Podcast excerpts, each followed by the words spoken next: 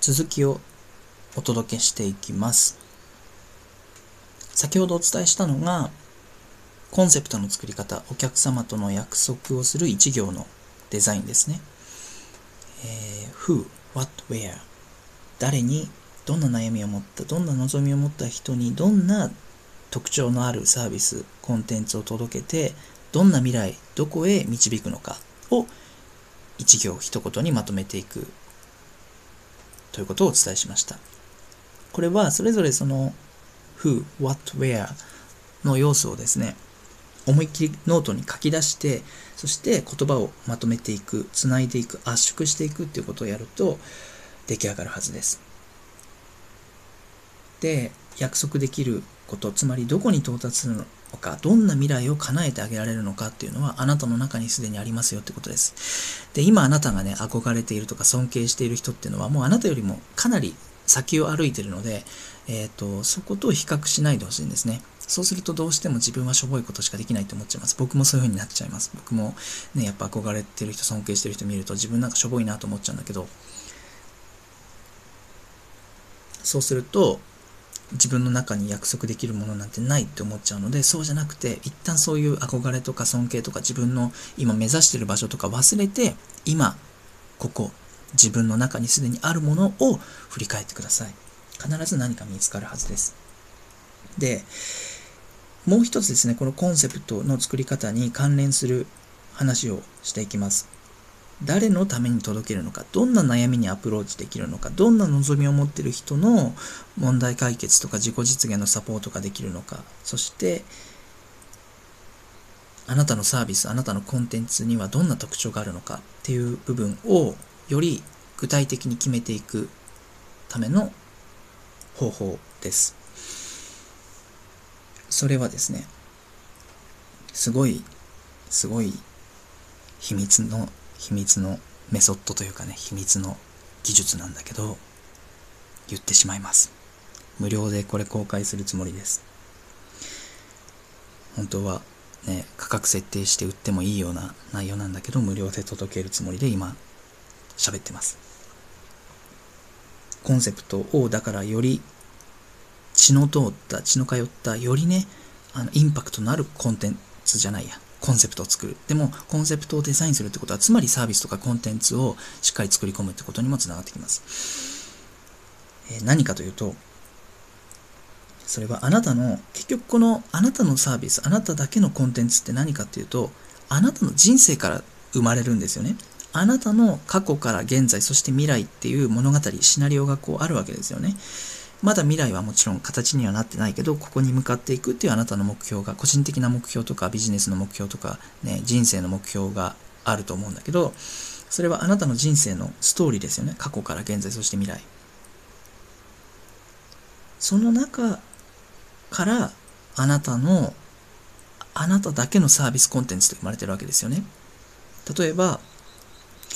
3ヶ月で彼女ができるモテマジックレッスンだったら、僕がマジックもやってきたし、えっ、ー、と、小学生、中学生からマジックやってきて、えっ、ー、と、大学生の時にはもうお仕事いただいてやらせてもらってました。ちゃんと現場でやってきたし、恋愛もしてきたし、ストリートマジックで女の子に声かけまくっていたっていうことが、ちゃんとね、実績があるんですね。だから、そういう僕の人生の物語があるからこそ、そのサービスに説得力があるんですよ。だから何かというと、あなたの過去から未来、全部見てほしいんです。過去見たくないとか悲しいこと、苦しいこともあると思うんです。でも、悲しいとか苦しいとかコンプレックスがあるとか自己否定があるとか、ねかな悔し悔しいことがあったとか、自分のことがなんかすごく嫌いだったとか、そういう人ほど、でもそれでも生きてきたわけじゃん、そんな、さ、そんなそんな自分なのに生きてきたってことはさ、なんだかんだ好きだったわけじゃないですか まもしくは好きになろうって頑張ったわけですよね。僕はその一つがマジックだったわけですよ。だからマジックには自信があったのね。だから、そうやって自分の人生ちゃんと振り返ってください。見たくない過去も。でも、しんどい過去があったのに、でも今生きていて、そしてこれ聞いてるってことは絶対何か頑張ったことがあるんです。それがあなたのもう一つのパワーなんですよ。価値なんですよ。そんなあなただからこそ提供できるサービス。それはセラピーなのか何かセッションなのか占いなのかわかんないけど、コーチングなのかもしれないけど、それってめちゃくちゃ何かインパクトとか深みがあるんですよ。それがあなたのサービスの独自性になるんですね。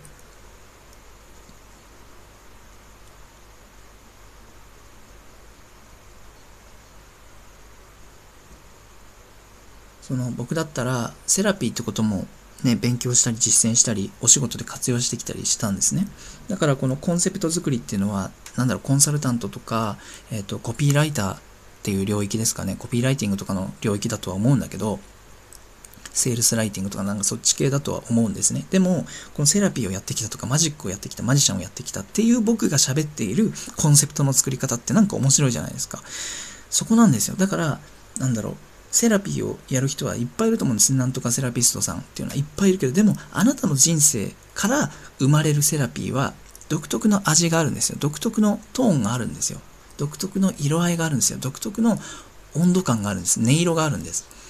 それはどこから生まれるかっていうと、あなたの過去、現在、未来っていう人生の物語からなんですね。だから、その人生をもう一度ね、振り返って味わった時に、自分のコンテンツサービスの独創的な部分って何だろうっていうのを感じてみてください。絶対あるから。で特にそれはね、しんどかったところに一つね、鍵があるんですよ。輝かしいとことかかっこいいとことかキラキラしたとことか成功したとこっていうのはもちろんみんな見せたがるけどだからこそそういうのはねお互い他人が見てもわかるんですよ。自分でもわかるんです。だからこそ、しんどかったとこっていうのをね、大事にしてほしいなと思います。で、これ実は、あの、それ、こうやって向き合うだけでもね、セラピーになっちゃいますから、美味しいですよね。そして、このコンセプト、最初伝えたコンセプトを作るための3つの要素、who, what, where、誰のためにどんなサービス、そしてどこに向かうのかの3つの要素の who、誰の部分ですね。ターゲットって言われているところですよね。お客様像。これが実はかつてのあなたと重なるんです。かつてあなたが悩んでいたこと、かつてあなたが求めていたこと。だから、あなたはそこを超えてきたから似たような人にサービスを提供できる。で、じゃあ理想のお客様像って何かって言ったら、かつてのあなたをもう一度思い出すことで、はっきりとより具体的に描けるんですよ。3ヶ月で彼女ができるモテマジックレッスンだったら、やっぱりね、モテたいとか彼女が欲しいとか自信がないとか、何か、えっ、ー、と、彼女欲しいんだけどコミュニケーション苦手。でも何かこう、女の子と仲良くなれるツールがあったらいいな。あ、マジックいいな、みたいな。そういう人が来てくれたらいいなと思ったわけです、当時ね。僕がそうだったから。だからそういう人の心情をありありと描けたわけ。ね、あなたがこう何かこれからサービスを提供しようとするときに、コンテンツ出そうとするときに、お客様像を描くとき、きっとこういうことを悩んでるな、きっとこういうことを感じてるよなっていうどんだけ深く思いやれるかっていうのは、どれだけかつてのあなたのネガティブな苦しかった気持ち、悲しかった気持ち、寂しかった感覚を大事にできるかなんですよ。